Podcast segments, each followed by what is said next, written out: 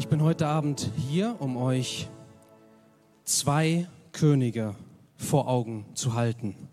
Zwei geschichtliche Figuren. Und ihr seht es vor euch, es handelt sich um Augustus und Jesus.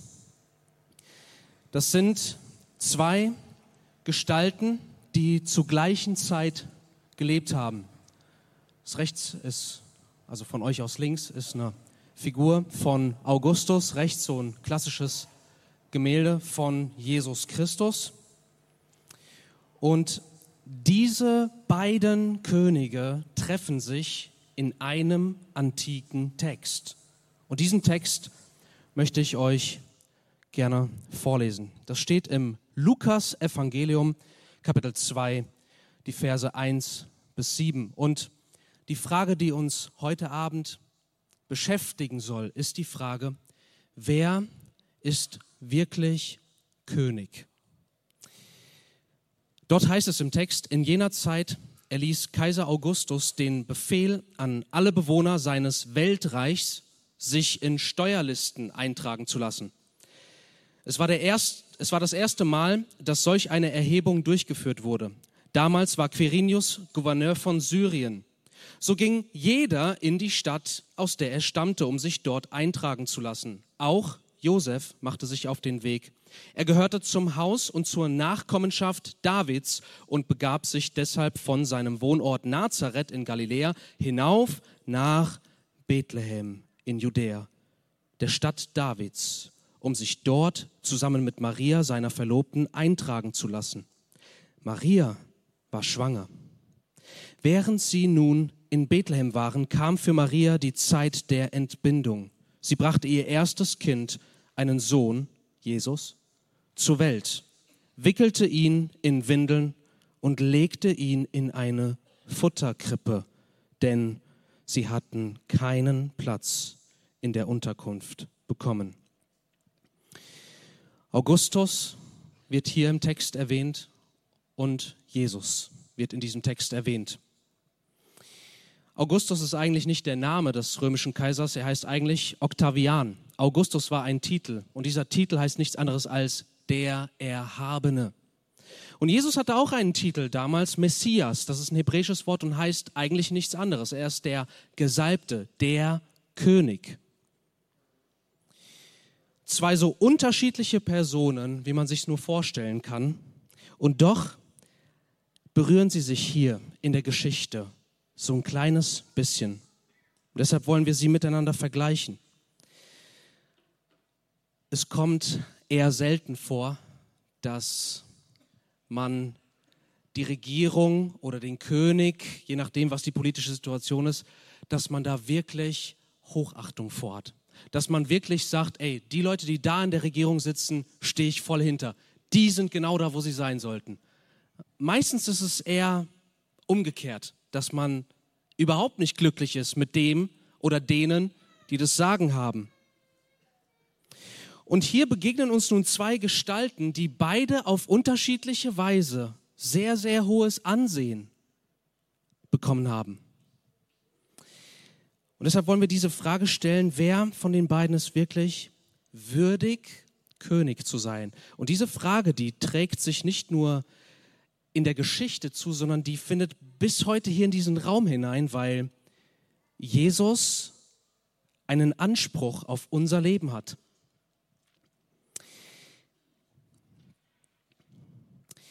Wir, ich lese nochmal den eben benannten äh, Text etwas kurz gefasst. Die erste Frage, die ich euch stellen möchte, ist, welcher König ist wirklich souverän? Also quasi, welcher König hat wirklich das Sagen? Wessen Plan geht wirklich auf? Nochmal in gekürzter Fassung, da sehen wir, in jener Zeit erließ Kaiser Augustus den Befehl an alle Bewohner seines Weltreichs, sich in Steuerlisten eintragen zu lassen. Auch Josef machte sich auf den Weg. Maria war schwanger.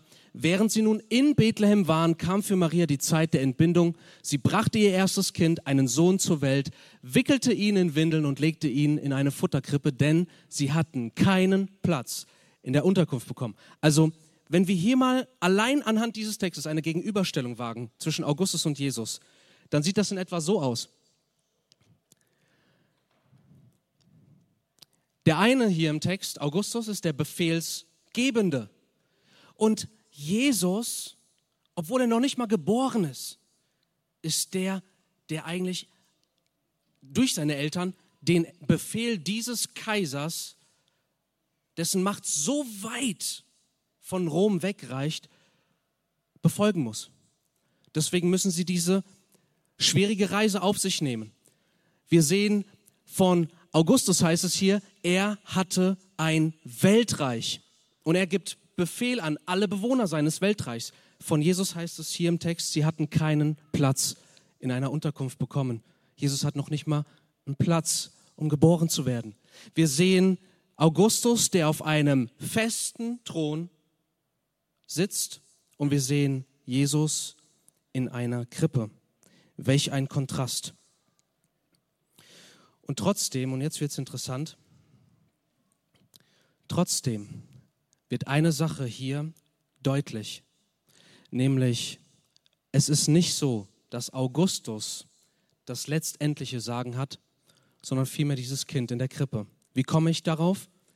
Ich möchte es euch nicht vorenthalten. In Matthäus 2, Vers 6, dort wird ein Prophet des Alten Testaments zitiert,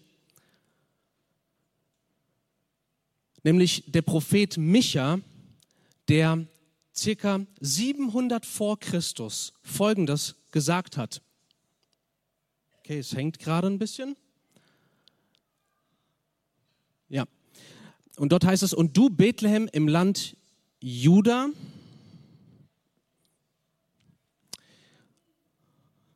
Okay, ich lese einfach von meinem Skript hier. Und du, Bethlehem im Land Juda, du bist keineswegs die unbedeutendste unter den Städten Judas, denn aus dir wird ein Fürst hervorgehen, der mein Volk Israel führen wird, wie ein Hirte seine Herde.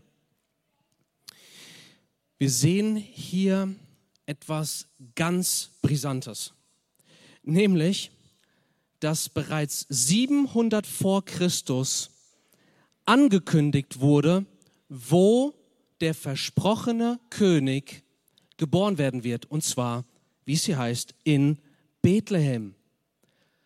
Wie kam es, dass Maria und Josef aus ihrer Stadt, wo sie eigentlich wohnten, sich nach Bethlehem begaben?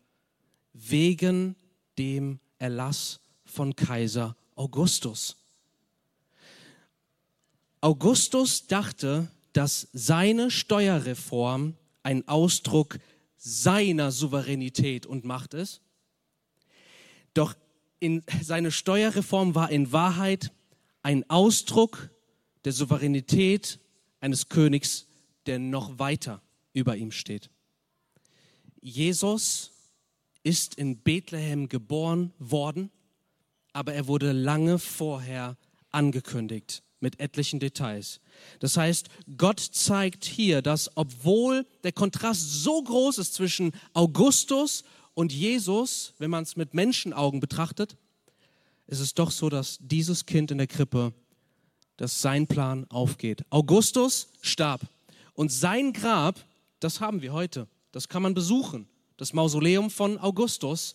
So sieht es in etwa aus, hier nur in Form eines kleinen Bildes. Von Jesus gibt es kein Grab das man besuchen kann, weil er lebt. Und Jesus gab nach seiner Auferstehung folgende Worte weiter. Er sagte, mir ist alle Macht im Himmel und auf Erden gegeben. Darum geht zu allen Völkern und macht die Menschen zu meinen Jüngern. Tauft sie auf den Namen des Vaters, des Sohnes und des Heiligen Geistes und lehrt sie, alles zu befolgen, was ich euch geboten habe. Und seid gewiss, ich bin jeden Tag bei euch bis zum Ende der Welt. Das bedeutet, Jesus Christus, wenn er wirklich von den Toten auferstanden ist und lebt, dann ist er heute hier und jetzt relevant. Und dann ist er der König, der wirklich die Macht hat. Und dann ist er der König, der wirklich würdig ist. Wir haben es vorhin so wunderbar gehört. Weihnachten zieht an den meisten Menschen einfach vorbei. Und wenn ich eins und eins zusammenzähle, dann ist es sehr naheliegend, dass etliche heute hier als Gäste sind Und vielleicht ist es auch so, dass du das als schön und angenehm empfindest, so diese Weihnachtsstimmung, das gemeinsame Singen. Aber, und das ist so die heutige Stimmung, ein, ein bisschen Religion, ein bisschen Glaube, das ist gut, aber übertreiben sollte man es nicht. Wenn Jesus der ist, der er behauptet zu sein, dann kann man es gar nicht übertreiben, wie sehr man ihm vertraut und ihm folgt. Das bedeutet, die einen, wie es hier im Text heißt, werden zu seinen Jüngern, die diesem König folgen, und die anderen lehnen ihn als König ab. Und die zweite Frage, die ich mit euch noch kurz streifen möchte, die erste war, wer ist wirklich souverän? Die zweite Frage ist, welcher König bringt wirklich Frieden? Und auch wenn wir diese beiden Figuren, Augustus und Jesus, unter dem Aspekt des Friedens miteinander vergleichen, dann ist das wirklich eine sehr interessante Beobachtung, die wir da machen. Nämlich, Augustus brachte der Welt die längste Friedenszeit in der Geschichte der Menschheit. Das ist bekannt geworden unter dem Begriff Pax Romana, der Friede Roms. Und oft wird er auch Pax Augusta genannt nach seinem Namen, weil er diesen Frieden eingeläutet hat.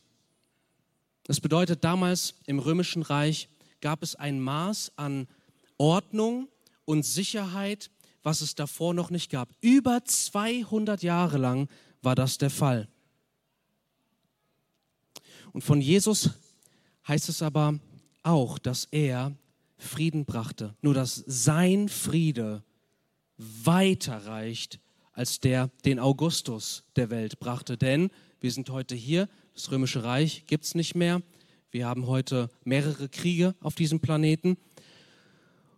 Und so heißt es von Jesus nun unter anderem folgendes in Lukas 2, Verse 12 bis 14. An folgendem Zeichen werdet ihr das Kind erkennen. Es ist in Windeln gewickelt und liegt in einer Futterkrippe. Mit einem Mal war bei dem Engel große Scharen des himmlischen Heeres. Sie priesen Gott und riefen Ehre und Herrlichkeit Gott, und de, Gott in der Höhe und, jetzt kommt es, Frieden auf der Erde für die Menschen, auf denen sein Wohlgefallen ruht. Und Jesus sagt es auch noch mal ganz persönlich in Johannes 14, Vers 27. Er sagte, was ich euch zurücklasse, ist Frieden. Ich gebe euch meinen Frieden, einen Frieden, wie ihn die Welt nicht geben kann. In diesen Weihnachtstagen ist das Thema Friede total relevant.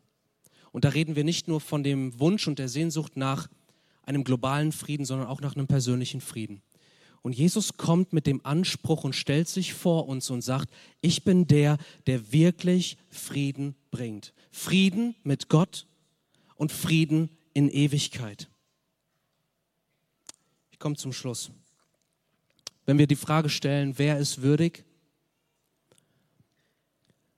Damals wirkte es, wenn man damals gelebt hätte, mit Sicherheit so, dass Augustus so groß ist, überall Münzen mit seinem Bild drauf, Figuren, die sein Gesicht tragen, Legionen, die seinem Befehl folgen und dann in dieser kleinen Provinz jemand namens Jesus.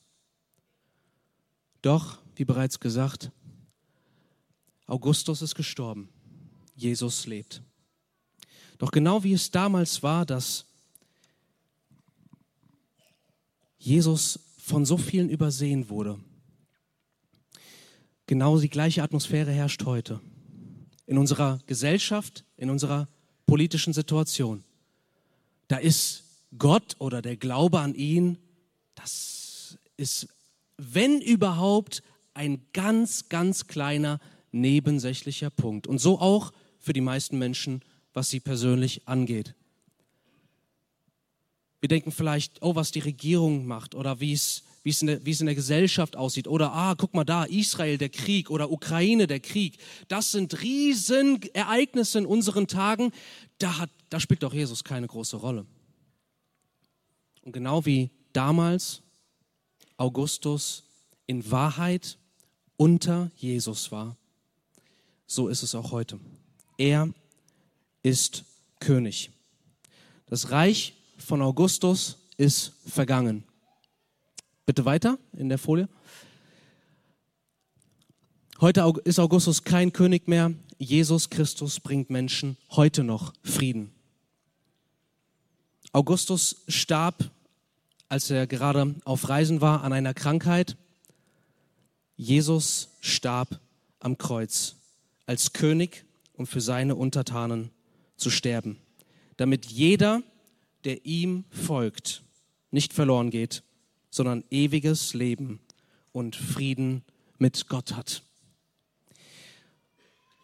Ich möchte mit diesen wirklich klaren Worten enden, weil heute hört man tatsächlich nur noch die Botschaft, Gott hat alle Menschen doch lieb, also ist doch irgendwie alles gut. Das ist so ein Bild von Gott, was sich einfach etabliert hat. Die Wahrheit ist, Jesus stellt sich uns vor, zum einen als der eine Retter für diese Welt, der unsere Schuld vor Gott wieder in Ordnung bringt und uns Leben gibt. Aber er tritt nie nur als ein Retter auf, der einfach alle Menschen lieb hat, sondern er ist genauso König. Und deshalb heißt es auch so klar in der Bibel, Gott hat die Welt so sehr geliebt, Gott hat die Welt so sehr geliebt, dass er seinen eigenen Sohn nicht verschonte, sondern ihn hergab, damit jeder, der an ihn glaubt, der ihm vertraut, nicht verloren geht, sondern ewiges Leben hat. Und das ist der beste, tiefste Wunsch, den man nur für jemanden haben darf. Jesus Christus persönlich zu kennen und ihm zu vertrauen. Er ist der König, der würdig ist. Er ist der König, der lebt und er ist der König, der wahren Frieden bringt. Das wünsche ich dir an diesem Weihnachtsabend. Amen. Ich möchte gerne mit uns beten. Ihr dürft gerne aufstehen.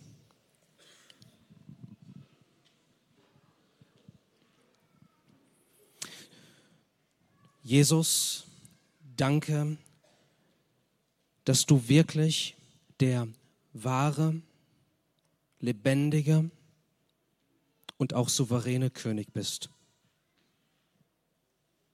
Und du siehst, dass wie damals, so auch heute, die Welt doch lieber irgendeinen kurzweiligen König oder Regierende oder Lösungen haben möchte, statt dich, den Herrn und Gott. Danke, dass du ein König bist, der so weit gegangen ist, dass er für seine Untertanen sein Leben gelassen hat. Am Kreuz. Bei dir ist die Liebe in Fülle, die man sich nur wünschen kann. Und ich möchte dich bitten, Herr Jesus Christus, dass du doch schenkst, dass es in manch einem Herzen jetzt, heute, wirklich Weihnachten wird, in dem du in das Leben hineintrittst vom Menschen, du kennengelernt wirst und so deinen Frieden für Zeit und Ewigkeit, für Leben und Sterben als Geschenk machst. Amen.